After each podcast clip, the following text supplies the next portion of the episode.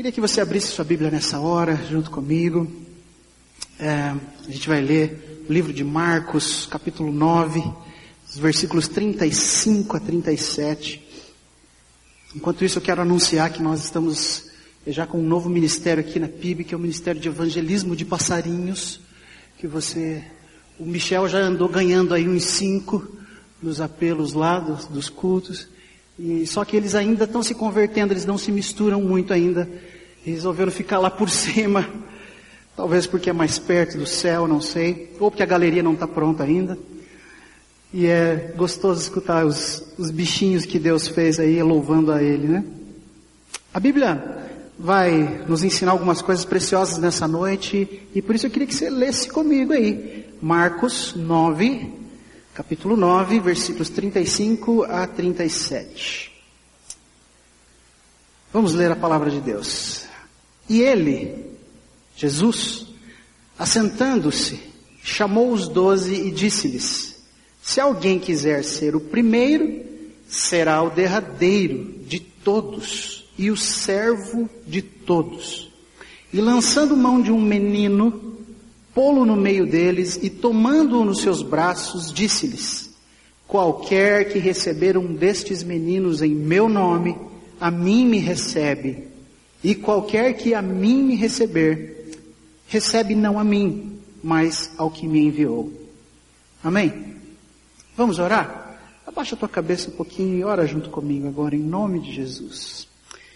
Senhor Deus de amor, ajude-nos nessa noite a termos os ouvidos e o coração abertos para a tua palavra e para a tua vontade.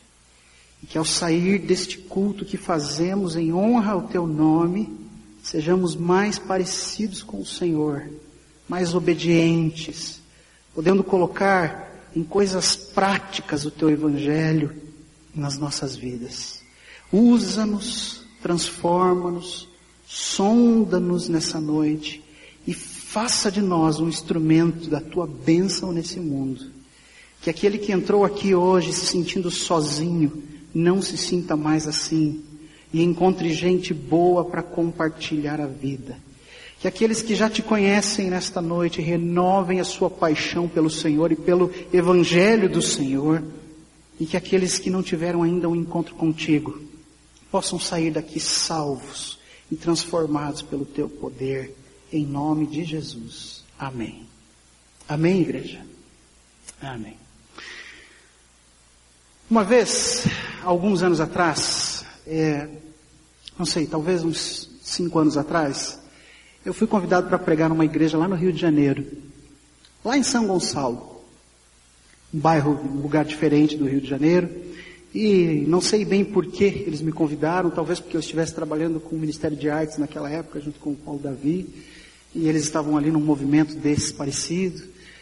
E aquilo não era muito normal para mim, né? era meio novo com essa ideia de ir para outro lugar e pregar e falar com um povo diferente do meu, gente que eu não conhecia direito. E eu lembro que naquela ocasião, ali num um quartinho de hotel, quietinho, sozinho, eu orava ao Senhor dizendo assim, Senhor, eu não sei porque que eu estou aqui, estou me sentindo esquisito, porque tenho a sensação de que a expectativa das pessoas é sempre maior do que aquela que eu posso suprir como pregador, como qualquer coisa, né? como pessoa, como pastor. E o Michel e os pastores aqui sabem do que eu estou falando. É sempre assim, a gente sempre vai com temor no coração, dizendo: Meu Deus, eu, o que será que o Senhor quer que eu diga? E foi muito gostoso orar e naquela noite é, escutar o Espírito Santo falando no meu coração é, alguma coisa do tipo, fala aquilo que eu tenho feito na tua vida, fala aquilo que você está vivendo, né? Não precisa mais nada, é simples assim. Coloca a tua experiência de vida com Jesus, explica para eles o que, que eu estou fazendo na tua vida, e eu é que te uso, a unção é minha, o poder é meu, sou eu que faço a obra, fica tranquilo. E foi tão gostoso e naquela noite pregar a respeito das coisas que Deus estava fazendo na minha vida, ministério, no dia a dia, e de como eu estava tentando aprender a viver do jeito certo, amando as pessoas que estão ao meu redor e tentando fazer a vontade de Deus. E naquela ocasião eu aprendi, de uma vez por todas, porque Deus já havia falado comigo assim antes, que o Senhor não está procurando grandes teólogos, grandes líderes para fazer as coisas, ou, esperando que a gente sempre faça grandes coisas, grandes movimentos, muito barulho, mas que a vontade de Deus para a gente é, assim como é para mim e para você, que a gente tenha capacidade de ter compaixão no coração e amar as pessoas que estão ao nosso redor e ensinar a vontade de Deus de forma simples, com aquilo que Deus te deu. Ontem à noite, Michel pregava lá nos jovens adultos e a gente escutava o que ele estava ensinando a respeito de o que é ser testemunha de Cristo. E foi tão gostoso mais uma vez receber essa é, confirmação no coração do que é ser testemunha, né? E ele dizia, falava de uma das conotações dessa palavra, que, que tem uma conotação jurídica, e que a testemunha, na verdade, não tem que ficar é, falando das suas ideias ou ah, defendendo grandes teses. A testemunha só precisa falar daquilo que viu e ouviu. É? E isso traz uma paz e uma tranquilidade para o coração da gente. Quando a gente imagina que a gente precisa ser essa testemunha. E que tudo que a gente precisa fazer é dizer aquilo que Deus está fazendo na vida da gente. Você não precisa ser bom o suficiente, você não precisa ser um super pregador, não precisa ser o cara mais sabido de Bíblia da face da terra para ser uma bênção nas mãos de Deus nessa terra. Amém? Amém. Aquela ocasião foi uma ocasião muito especial e compartilhar com aqueles irmãos é, a respeito do amor de Deus e de como o Senhor me ensinava a amar as pessoas, me fez entender que essa seria a marca que eu começaria a perseguir como servo de Deus nessa terra. Se de alguma forma, daqui a pouco, eu não estiver mais aqui, se de alguma forma o Senhor me levar para outro lugar, ou se eu morrer amanhã, e um dia isso vai acontecer, eu gostaria que a marca que ficasse da minha vida fosse a marca do amor. Que as pessoas lembrassem de mim como um cara que foi capaz de amar as pessoas do jeito que elas eram, de transmitir amor, de transmitir graça e de ser uma bênção na vida das pessoas. Essa é a marca que eu espero que o Senhor me ajude a deixar nessa terra. E isso passou a ser um alvo para mim. E é isso que Deus espera de cada um de nós. Bom, o texto que a gente leu aqui, você lembra? Jesus, ah, num momento de ensino, Chama os discípulos para perto, senta ali com eles, explica para eles algumas coisas preciosas, e a Bíblia diz que ele chama um menino para perto, um pequenino em algumas versões, e ensina então os discípulos naquela hora, tomando aquele menino nos braços, dizendo que qualquer pessoa que receber um pequenino desses, vai estar recebendo não só aquele pequenino, mas vai estar recebendo o próprio Jesus. E não somente o Jesus, mas aquele que o enviou, está recebendo o próprio Deus, cada vez que recebe um desses pequeninos. E eu entendo que Jesus, ao usar um menino para ensinar esse valor tremendo da palavra de Deus, ele não está só se referindo a crianças. Ainda que a gente goste de usar esse texto para dizer que a gente precisa cuidar das crianças, e essa igreja tem feito isso. Você acabou de ver aqui um, um retorno de retiro dos juniores, as crianças sendo ministradas, né? e tantos testemunhos que a gente escuta da importância de ter um ministério infantil, um ministério para juniores, para adolescentes, que seja relevante, importante e trate as pessoas. Ensina o menino no caminho que deve andar. E é isso que a gente está fazendo. Mas eu acredito que o fato de Jesus ter usado aquele menino é, vai um pouco além, aponta um pouco além. E se a gente puder pensar nessa noite que existem então meninos naturais, como aquele que Jesus estava recebendo ali, um pequenino, um menininho, né? Mas também existem os meninos espirituais. E é sobre esses que eu quero falar hoje. E qual a importância da gente receber esses meninos espirituais em nome de Jesus, porque assim estamos recebendo o próprio Deus. Então, meninos podem ser considerados, para nós hoje aqui, é, como qualquer pessoa que a gente julgue menor, menor valor, talvez de menor conhecimento, é aquela pessoa que talvez você acha que não é tão madura assim, talvez menor é, em termos de maturidade, de é, sabedoria, gente que talvez você julgue que não é tão espiritual, ou tão sábia, ou até tão digna. Gente que talvez seja complicada. Talvez esses sejam os meninos, os pequeninos ao nosso redor. Gente doente, gente às vezes perigosa, gente que me desconcerta cada vez que eu me aproximo. Mas o que eu creio que o Senhor Jesus ensina para nós, e a primeira coisa que a gente pode aprender aqui hoje é que a graça de Deus provê lugar para todos esses pequeninos. Jesus é para todos. Muitas vezes, eu e você, nós nos preocupamos tanto com as coisas que a gente precisa fazer, e talvez eu esteja falando aqui hoje para gerentes de equipes, líderes, pessoas que têm outras pessoas abaixo de si. Você lidera alguém, você chefia alguém, você ensina alguém. E às vezes a gente fica tão preocupado com as tarefas e com as realizações, com a excelência das coisas, que a gente acaba deixando de lado aquilo que é o mais importante. Por algum motivo, a gente se esquece de que Jesus resumiu, e eu não sei se você lembra disso, mas Jesus resumiu os mandamentos, os dez mandamentos, em apenas dois. Ame ao Senhor teu Deus de todo o teu coração. E ame ao teu próximo, como a ti mesmo. E esses dois mandamentos partem do mesmo princípio, o princípio do amor. A questão aqui é o amor. Segunda coisa que eu aprendo com esse texto é que a gente também tem uma memória incrivelmente curta quando a gente aprende as coisas de Deus. É incrível como a gente tem a capacidade de escutar uma coisa aqui no domingo e daqui a pouquinho ali fora, às vezes não chega nem a sair da igreja, às vezes é no estacionamento, às vezes é na nossa casa, é na segunda, é na terça. A gente esquece tão rápido. Cada vez que eu olho para a palavra de Deus, eu me surpreendo em ver como os discípulos também eram parecidos conosco. Se você abrir sua Bíblia um capítulo à frente, em Marcos 13, é, 10, 13 a 16, você vai ver uma coisa interessante. Novamente, mesmo Jesus tendo acabado de ensinar que eles precisavam receber aqueles meninos, que eles precisavam receber os pequeninos, porque assim estariam recebendo Jesus, novamente, algumas crianças são repelidas ali, alguns pequeninos são repelidos e pelos discípulos. Marcos 10, 13 a 16 diz o seguinte: E traziam-lhe meninos para que lhes tocasse, mas os discípulos repreendiam aos que lhes traziam.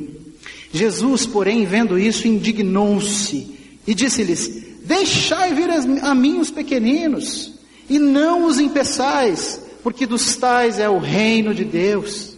Em verdade vos digo que qualquer que não receber o reino de Deus, como menino, de maneira nenhuma entrará nele. E tomando-os nos seus braços e impondo-lhes as mãos, os abençoou. É incrível como a nossa memória é curta. É incrível como a gente esquece rápido daquilo que o Senhor nos ensina, dos valores, do seu reino, do seu amor. E um capítulo depois, os discípulos acabam ali cometendo o mesmo erro. Eu acho que eu sou meio parecido e também me esqueço de vez em quando daquilo que Deus me pediu para fazer. E é por isso que a gente está aqui todo dia aprendendo de novo, e de novo, e de novo. Terceira coisa que eu quero compartilhar com você e que esse texto me ensina é que, quando se trata de amor, quando se trata de olhar para o outro com compaixão, quando se trata de olhar para o outro com o valor que o outro tem, quando se trata de amor, Jesus vai na contramão. Quando todo mundo repele, ele chama para perto. Quando todo mundo repele, ele chama para perto. Nesse mesmo livro de Marcos, no capítulo 10, a gente vai encontrar a história de um outro homem que nos ajuda a ilustrar isso. Cego Bartimeu. Marcos 10, 46 a 52 conta essa história para nós e eu leio para você. E depois foram para Jericó E saindo ele de Jericó com seus discípulos e uma grande multidão, Bartimeu, o cego, filho de Timeu, estava sentado junto do caminho, mendigando.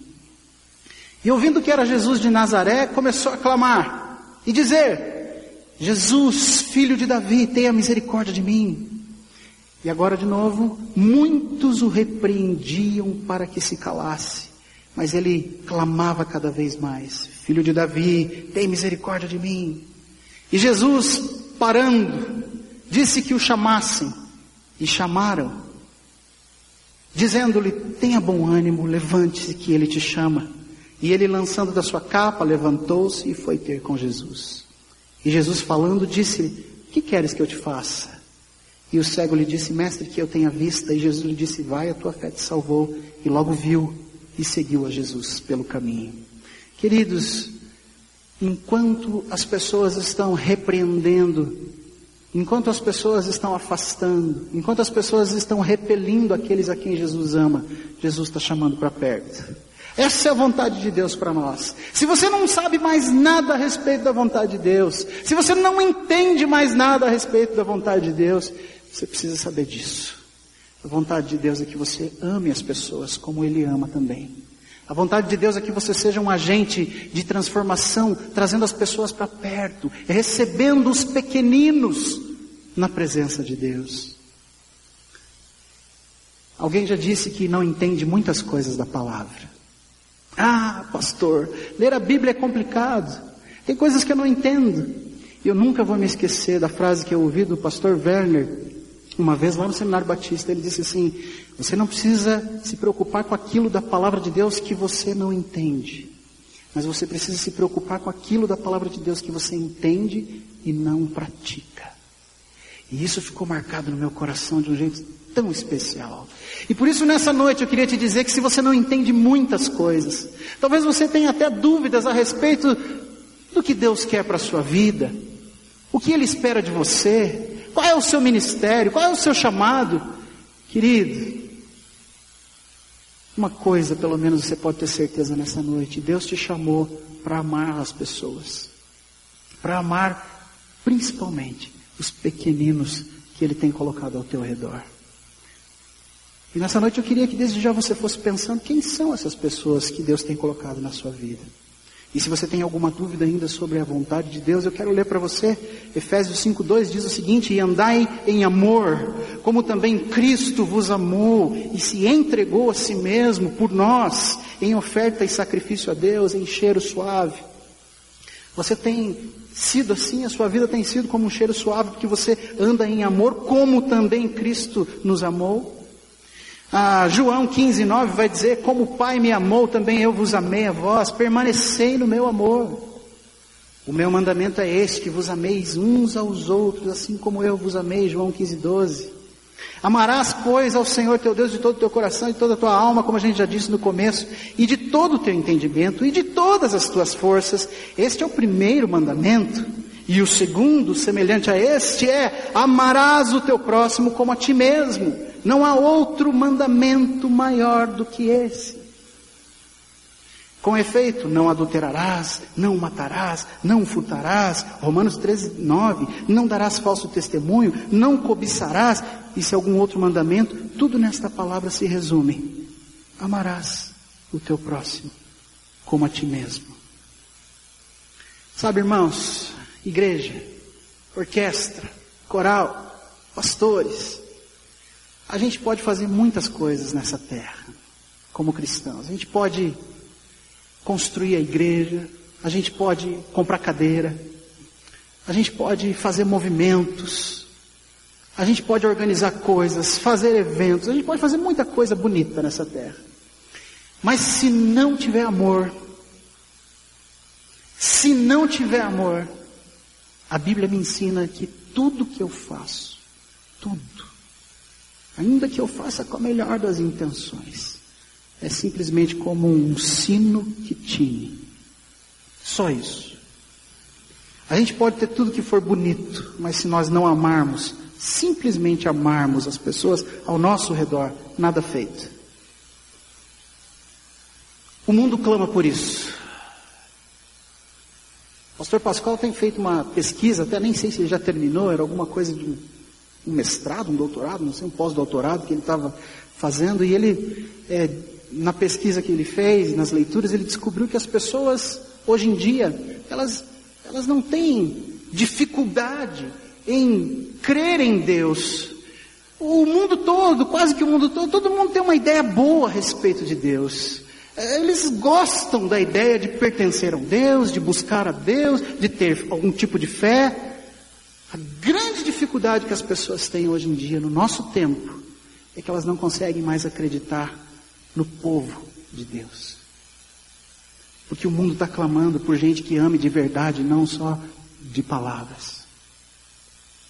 O mundo está clamando por gente, como um menino que trabalha com a gente lá nos jovens adultos, que estava indo para o culto no sábado à noite e no caminho para o culto ele vê uma casa pegando fogo e ele para o carro dele, vai ajudar e conversa com aquelas pessoas que não eram cristãos, não. E naquele momento ele tira algumas fotos ali já para tentar ajudar e levantar coisas, e levar a cama, e levar a geladeira, e levar a cama, e levar o colchão, e levar a cesta básica. Esse é o amor prático. É o amor que o mundo clama, é o amor que o mundo quer ver, é o Deus amoroso que as pessoas precisam conhecer e elas só conhecerão através de mim e de você, se nós formos capazes de amar de forma prática nesse mundo. O mundo clama por amor prático. Não só um amor de palavras, não só um amor que fica lá no passado, de vez em quando eu faço casamento, eu nunca vi homem para fazer tanto casamento. Não sei o que acontece. Né? Graças a Deus, né? É bom fazer casamento. Mas de vez em quando eu estou fazendo um monte de casamento aí. E, e numa dessas experiências de, de falar em casamento, a gente ouviu uma história a respeito de um gaúcho, que era um gaúcho daqueles. Sabe o que é um gaúcho grosso? Sabe? Aquele de bigodão. Um gaúcho grosso, um gaúcho daqueles que usa bombacha, trabalha com andaime, sabe? Esse, esse tipo de gaúcho. Toma chimarrão logo cedo, fala deste jeito pesado, tio. Aquele gaúcho que usa bota, espora, se for necessário, sai de casa de espora. Esse gaúcho se casou com uma curitibana, uma mulher adorável, muito querida, né? E Casaram-se, os anos foram se passando, foram se passando, e um dia, este gaúcho chega em casa, cansado do trabalho, barbaridade, e a sua esposa está lá na cozinha com as malas prontas para ir embora. O gaúcho arregala os olhos e diz, mas, bah, mulher, o que está acontecendo, tio? Onde é que tu vai com essas malas? Está ficando louca? Vai sair de férias e não me avisou? Aí a mulher para, dá uma respirada, fala o seguinte, marido, eu não aguento mais essa nossa vida. Eu não aguento mais você. Eu levanto cedo para fazer o teu chimarrão. Eu faço tuas bombachas. Deixo tudo ajeitadinho para você sair de manhã para trabalhar. Eu faço comida para você de um jeito assim carinhoso, caprichoso. E em todos esses anos, eu estou cansado que todos esses anos você não me diz nunca que você me ama. Nunca saiu da sua boca, eu te amo. E o gaúcho para, dá uma olhada, dá uma respirada de novo. Fala, mas bah, mulher, no dia do nosso casamento eu já disse que te amava. Se eu mudar de ideia, eu te aviso, tia. Sou um gaúcho, tia. Esse tipo de amor não funciona muito. Não adianta muito a gente dizer só que ama, não adianta muito a gente é, achar que ama, se na verdade a gente não transforma isso em coisas práticas. Se a gente não é capaz de elogiar, se a gente não é capaz de atrair as pessoas para a presença de Deus, se a gente não é capaz de dar um bom testemunho lá fora, cada vez que uma oportunidade de fazer a coisa errada aparece, e eu preciso fazer a coisa do jeito certo para dar testemunho. para ser uma bênção nessa terra, para dizer: olha, eu amo a Deus, eu amo você, eu quero que você seja salvo pela graça de Deus. Esse é o amor prático. E mais uma vez eu quero te dizer, não importa muito se você tem dúvidas sobre o seu chamado, se você não sabe exatamente qual o seu ministério, se você tem dons X ou Y e nunca ninguém te chama para fazer nada na igreja, se você não consegue encontrar oportunidade para exercer o teu chamado, não se importe com isso, porque você pode agora mesmo começar a amar aqueles que estão ao seu redor. Amor e compaixão é uma coisa importante, mas ela precisa começar a acontecer comigo. Essa é a quarta coisa que eu aprendo com esse texto. Eu aprendo que amor e compaixão precisa acontecer comigo. Primeiro de tudo, antes de querer amar o próximo, eu preciso aprender a me amar, a me perdoar, a me aceitar Talvez eu esteja falando nessa noite com alguém que errou feio em alguma coisa e ofendeu ao Senhor por algum motivo nos últimos tempos. E que por causa disso não consegue mais fazer diferença na vida de ninguém, não consegue nem amar sua esposa direito, não consegue nem amar o seu marido direito, não consegue amar direito os seus filhos, e quanto menos consegue amar as pessoas que Deus colocou ao seu redor, no seu contexto de vida. A boa notícia é que a graça está disponível para você hoje. E que se o Espírito Santo tem falado com você, você pode começar de novo hoje. E a gente pode pedir perdão e receber o perdão do Senhor e começar tudo de novo e do jeito certo e cumprir aquilo que Ele espera da gente. Mas primeiro a gente precisa se perdoar. A gente precisa também acreditar um pouquinho na gente.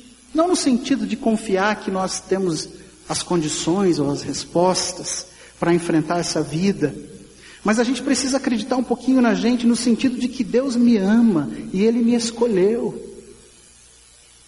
A gente precisa parar de se comparar aos outros, achando que Deus talvez deva se interessar mais pelo outro do que por mim. E eu quero te perguntar se você já pensou o que aconteceria se o nosso cego aqui, o Bartimeu, não tivesse se achado pelo menos no direito de pedir por misericórdia. Muito provavelmente ele não teria se encontrado com Jesus. E muito provavelmente ele não teria recebido a cura. Amor e compaixão precisa ser vivido por mim, e para isso eu preciso me permitir, de vez em quando, entender que talvez eu seja um desses pequeninos. Agora, para isso a gente precisa aceitar essa questão. A gente não pode ficar mascarando a nossa vida cristã, achando que, porque a gente já tem tanto tempo de conversão, porque a gente já faz parte do ministério A ou B, porque a gente lidera uma célula, porque a gente faz alguma coisa, que a gente ainda não pode ser considerado como um pequenino do Senhor. Você não precisa negar o fato de que talvez você seja mesmo um dos pequeninos. Talvez eu seja mesmo alguém diferente. Eu preciso reconhecer que às vezes eu tenho defeitos terríveis, que eu ainda não cheguei lá, que eu ainda não tenho a maturidade que eu precisava, que eu ainda não entendi tudo que precisava entender, mas o amor e a compaixão de Deus por mim não leva muito em conta o quanto eu sou pequenino, porque a questão aqui é o quanto Ele me ama. E sabe o que a Bíblia diz e que eu achei tão interessante ao ler esse texto? Se você reparar bem, a Bíblia vai nos ensinar que Jesus, naquela ocasião em que ensinava os discípulos a deixar que os pequeninos viessem a Ele, a Bíblia diz que Jesus pega em seus braços aquele menino.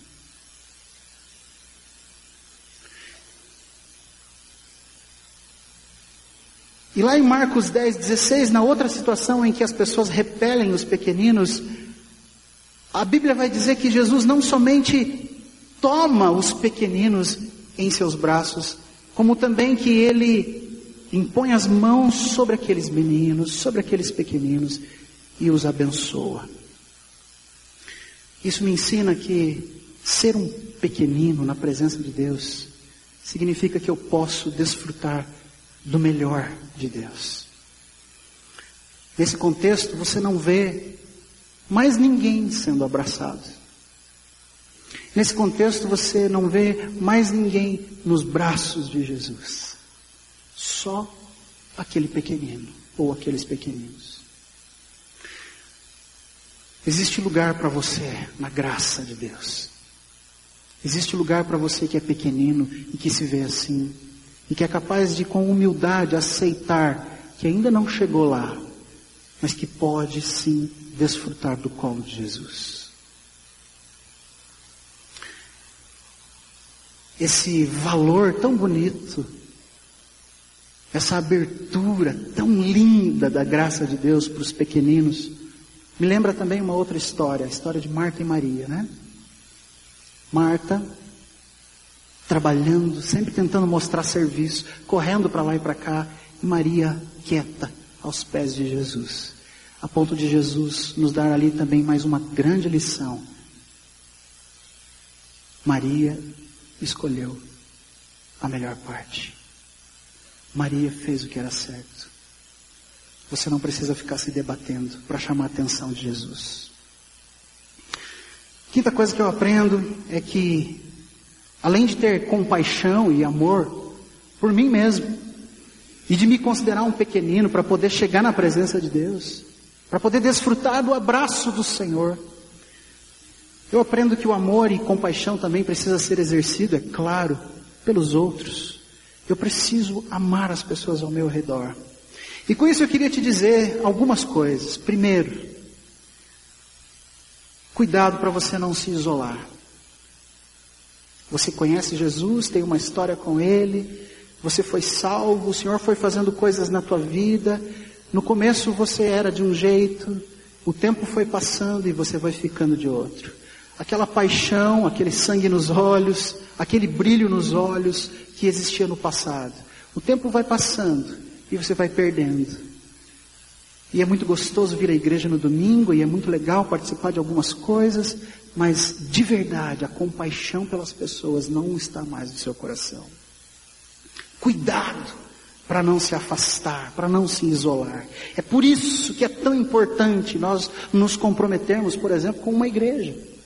Que cada vez que eu tenho que pagar um preço para sair na chuva, para o ensaio da orquestra, para tocar o meu instrumento, eu preciso sem ganhar nada para fazer isso.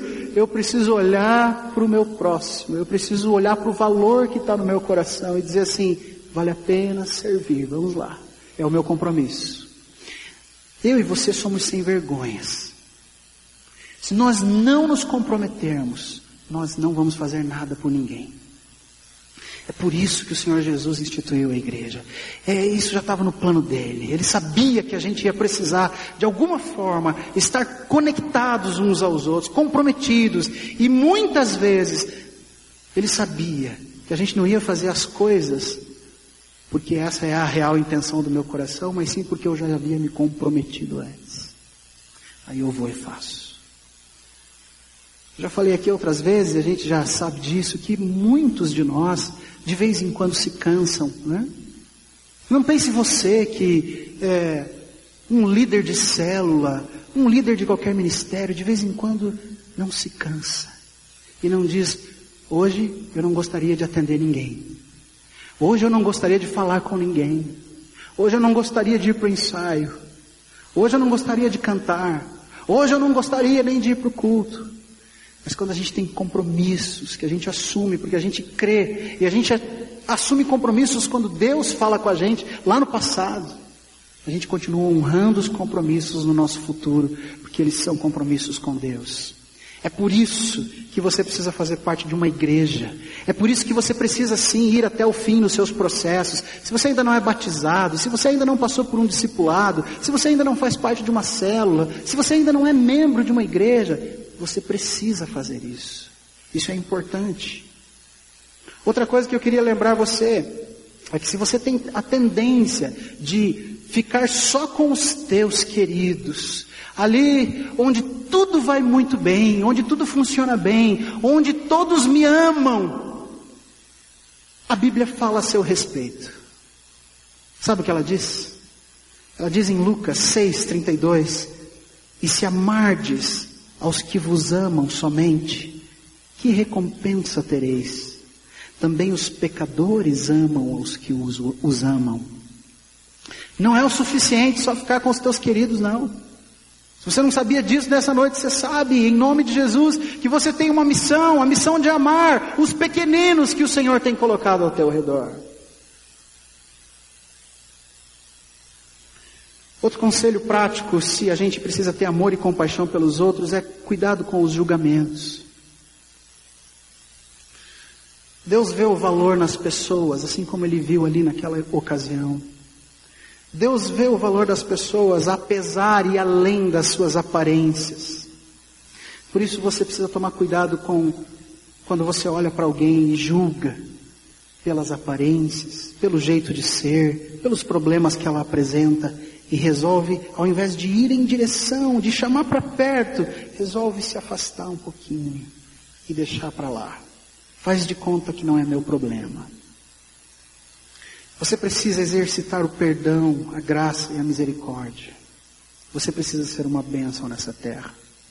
A sexta coisa que eu aprendo com esse texto é que esse tipo de amor que a gente está falando aqui hoje, o amor que a gente canta aqui, em todas as nossas canções, a missão que todos vocês sabem que tem, que está muito claro para todo mundo, ela só pode ser vivida quando ela vem de Deus, porque é Ele a fonte do amor que eu preciso ter pelas pessoas. Deixa eu te contar uma coisa. Eu até me considero uma pessoa amorosa. Os meus amigos, as pessoas que estão perto de mim, sabem como eu tenho prazer de ser carinhoso.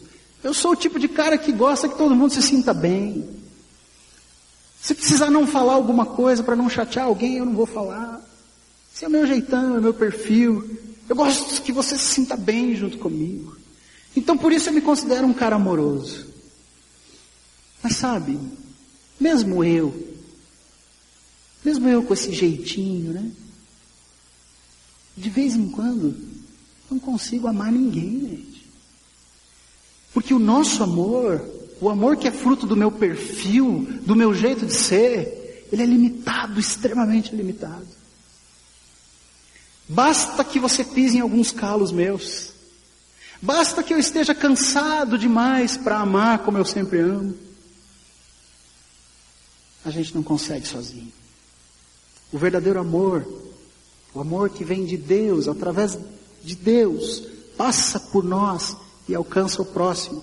Ele só é encontrado na presença de Deus e por isso é importante que a gente entenda que o segredo desse amor, o segredo para viver assim, é que isso não vem naturalmente de mim.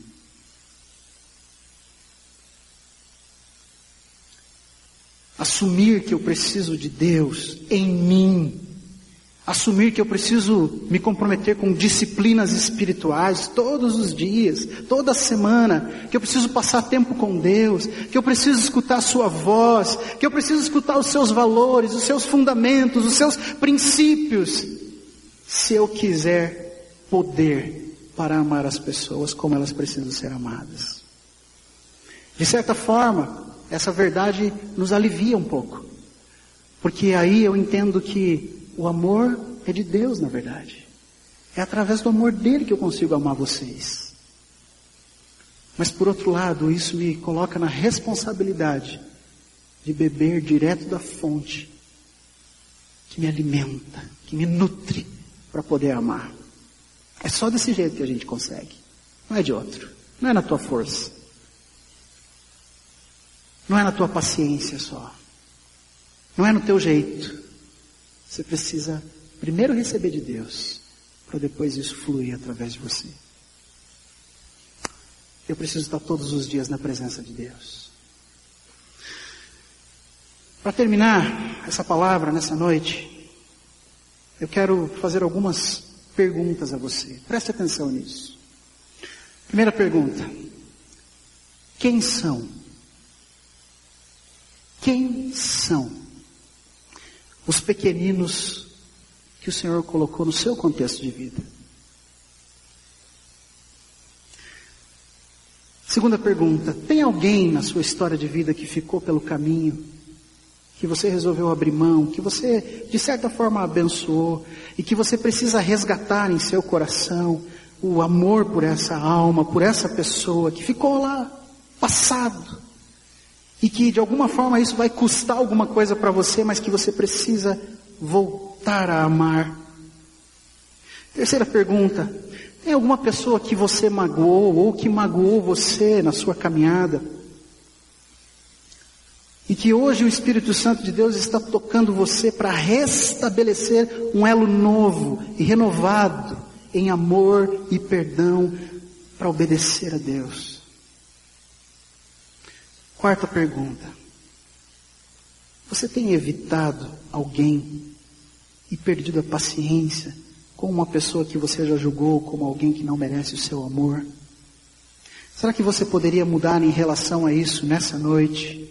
E mesmo que seja um pouquinho de cada vez, começar hoje? Quinta pergunta. Existem nomes que vêm à sua mente agora? Existem faces, rostos, que o Espírito Santo começa a fazer você lembrar agora?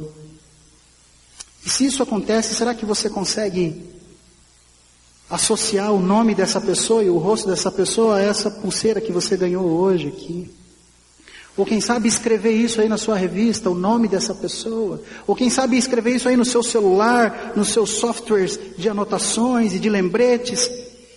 E se você lembra de alguém hoje, quem sabe, será que você poderia transformar essa visão do reino de Deus em prática essa semana na sua vida?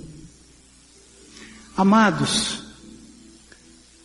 sabe quando a gente começa a fazer academia para ter mais saúde? Sabe quando a gente começa a orar mais? Sabe quando a gente começa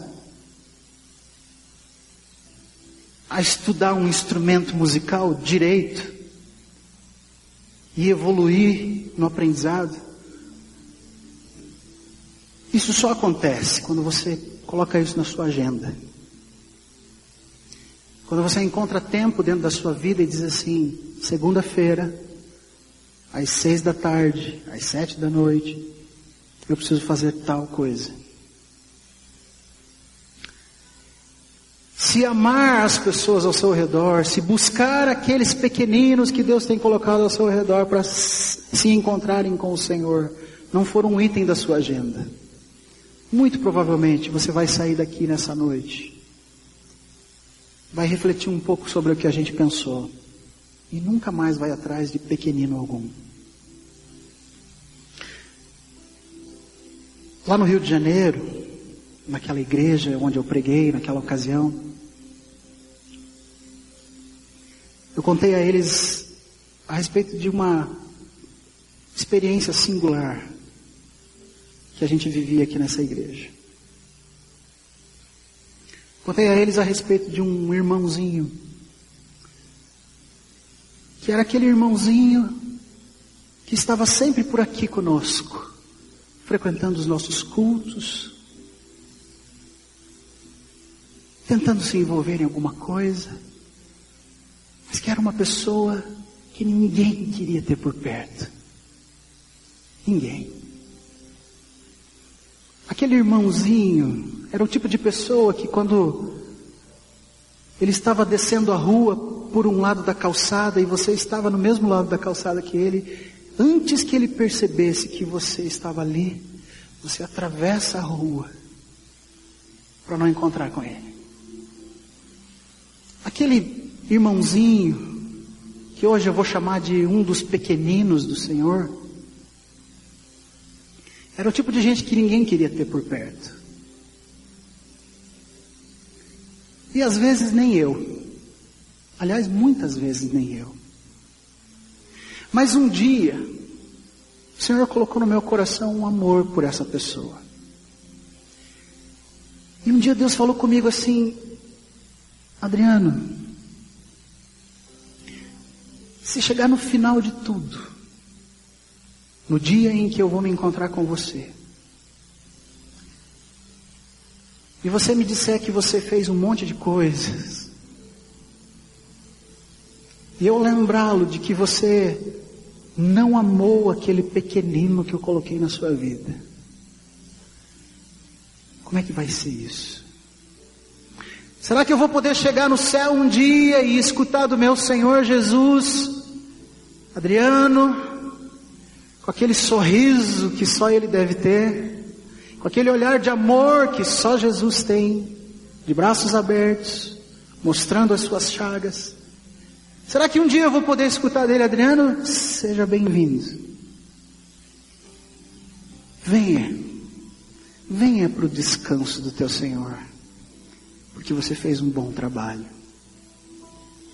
E quando Deus falou comigo isso, eu deixei todos os meus preconceitos de lado. E não foi fácil.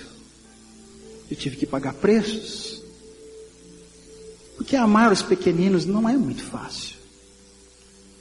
A tendência é a gente só olhar para aqueles que são legais, certinhos, próximos, queridos da gente. Eu comecei a tratar aquele irmãozinho pequenino de um jeito que só Jesus me fazia amar. E cada vez que eu tinha vontade de desviar dele, o Espírito Santo falava comigo assim: se fosse o Michel, você desviaria? Se fosse o pastor Pascoal, se fosse fulano de tal, você desviaria, você fugiria da conversa, você não abraçaria. E eu já perdi a conta da quantidade de vezes que eu me deparei com essa situação.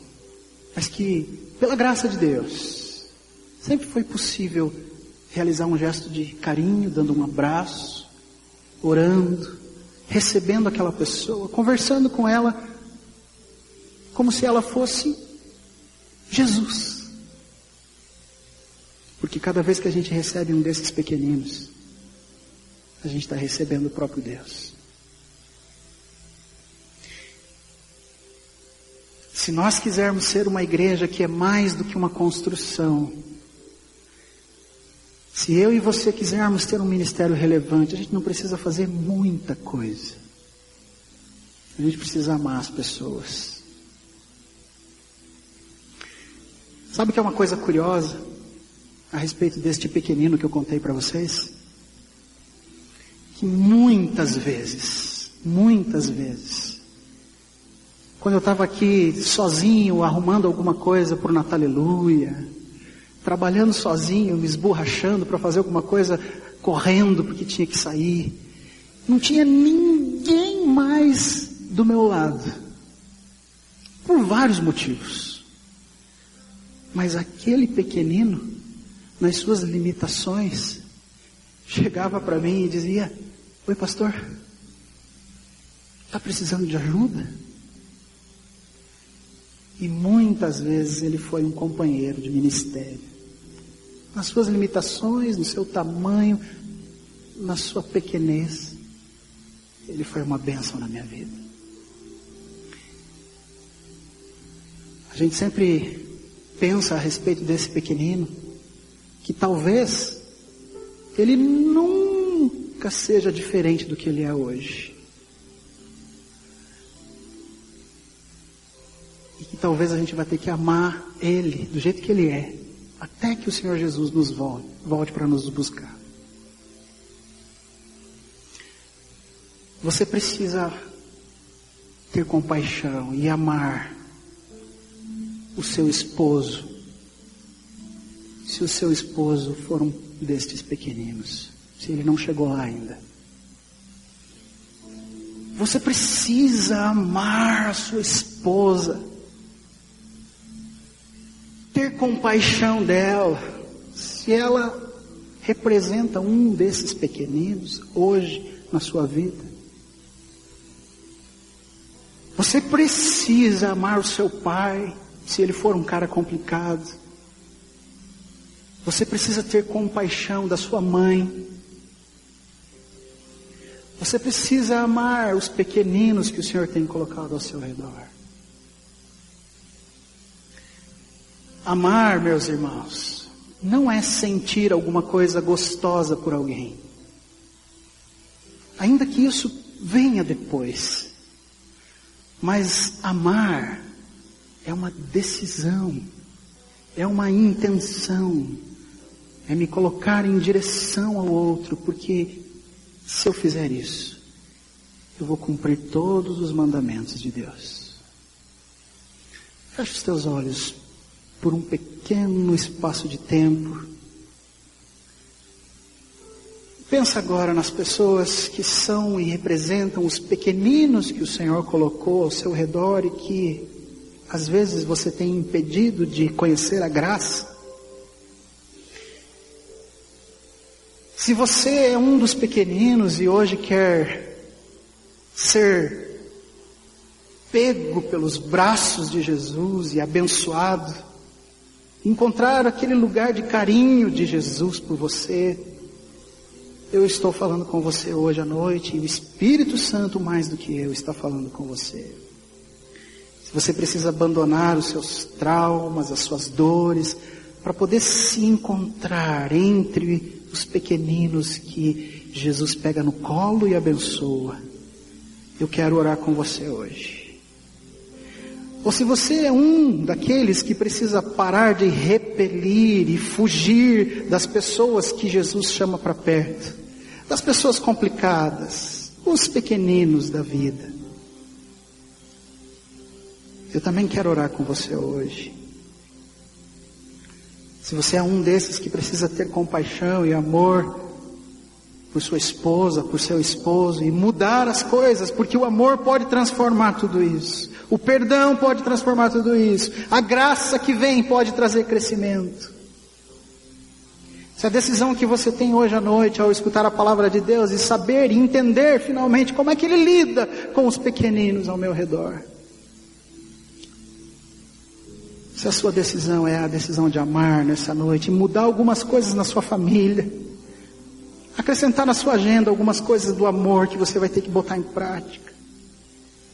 Se é com você que Deus falou alguma coisa nesse sentido, você fica em pé junto comigo e nós vamos orar.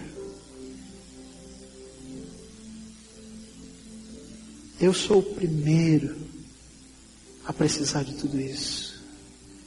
Eu sou o primeiro a entender que eu preciso voltar correndo para as minhas devocionais ali na presença de Deus, porque sem estar um tempo na presença de Deus e buscando a Ele, eu não consigo amar ninguém direito. Nem a minha esposa, que é a pessoa mais maravilhosa do mundo, eu consigo amar direito, se eu não estiver sendo nutrido pelo amor de Deus. Quem são as pessoas que o Senhor está chamando para começar uma revolução de amor e compaixão nessa noite, lá na sua casa? Fica em pé ainda dá tempo e a gente vai orar e depois a gente vai cantar essa música que tem tudo a ver com o que a gente falou hoje aqui. Vamos orar. Mas antes da gente orar, se você que está sentado, estiver sentado ao lado de alguém que se levantou hoje, essa pessoa precisa de ajuda na oração. Se você puder levantar do ladinho dela, ou se você está sentado atrás dela e puder levantar e tocar essa pessoa, e orar pela vida dela enquanto ela ora também. Faça isso, igreja. Faça isso. A gente vai orar agora. Senhor, de forma simples, objetiva e tranquila, a gente lembra da tua palavra nessa noite. A gente lembra que vale a pena amar, que vale a pena ter compaixão pelas pessoas, porque essa é a tua vontade. Senhor, nessa noite nós nos levantamos em humildade para entender e para buscar do Senhor que se esse é o nosso papel, a gente vai fazer, Senhor, ainda que existam preços a serem pagos preço de lutar contra o meu próprio eu e a minha meu próprio orgulho para pedir perdão, para chegar perto de novo, para ir buscar uma ovelha que se perdeu, alguém que ficou pelo caminho, alguém que eu desisti, alguém que eu abri mão e que eu preciso de novo estar perto, de novo amar, de novo dar um sorriso para essa pessoa, de novo dizer que eu amo ela, de novo dizer que ela é bem-vinda nos ajude, Senhor, nos ajude para fazer isso do melhor jeito. Nós precisamos da tua sabedoria para amar. Nós precisamos do teu espírito para nos ajudar a ir ao encontro do outro nessa noite. Nos ajude, Senhor, nos ajude, porque o que está no coração desse povo que está em pé hoje aqui é fazer a tua vontade. Ajuda-nos, Senhor, a expressar de forma prática esse amor lá em casa nos ajude a sermos missionários que talvez nunca viajem para fora, mas que amam as pessoas ao seu redor. E assim causam uma revolução em cadeia, que vai crescendo, que vai atingindo a outros, que vai trazendo gente para perto do Senhor Jesus. E à medida que nós recebemos esses pequeninos, Deus, nós recebemos ao Senhor. Por isso Deus perdoa também pessoas aqui nessa noite que estavam fazendo, fazendo, fazendo, fazendo, mas deixando de amar, amando muito pouco, fugindo de amar os pequeninos. Abençoa, Senhor. Abençoa e causa transformação nessa noite, diferença, vida nova, que é trazida pelo poder da tua palavra e o poder do teu evangelho. Faz assim, Deus. Pega no colo os teus pequeninos, porque entre nós existem alguns que se sentem tão pequeninos, Deus, que se sentem tão pequeninos, que não conseguem nem clamar como fez o cego Bartimeu e que se o Senhor não mandar todo mundo ficar quieto, se o Senhor não ficar indignado com os discípulos ao redor que impedem que os pequeninos cheguem até o Senhor, que se o Senhor não parar tudo, que se o Senhor não olhar nos olhos desses pequeninos nessa noite, talvez eles nunca tenham coragem e forças para chegar até o Senhor e receber o teu abraço. Oh Deus, olha para esses corações Olha para os teus pequeninos que também estão aqui hoje e abraça, Senhor. Abraça, abraça e cura, abraça e levanta, abraça e faz de novo, abraça e abençoa, como o Senhor fez na vida daqueles meninos. Nós oramos em nome de Jesus. Amém, Senhor.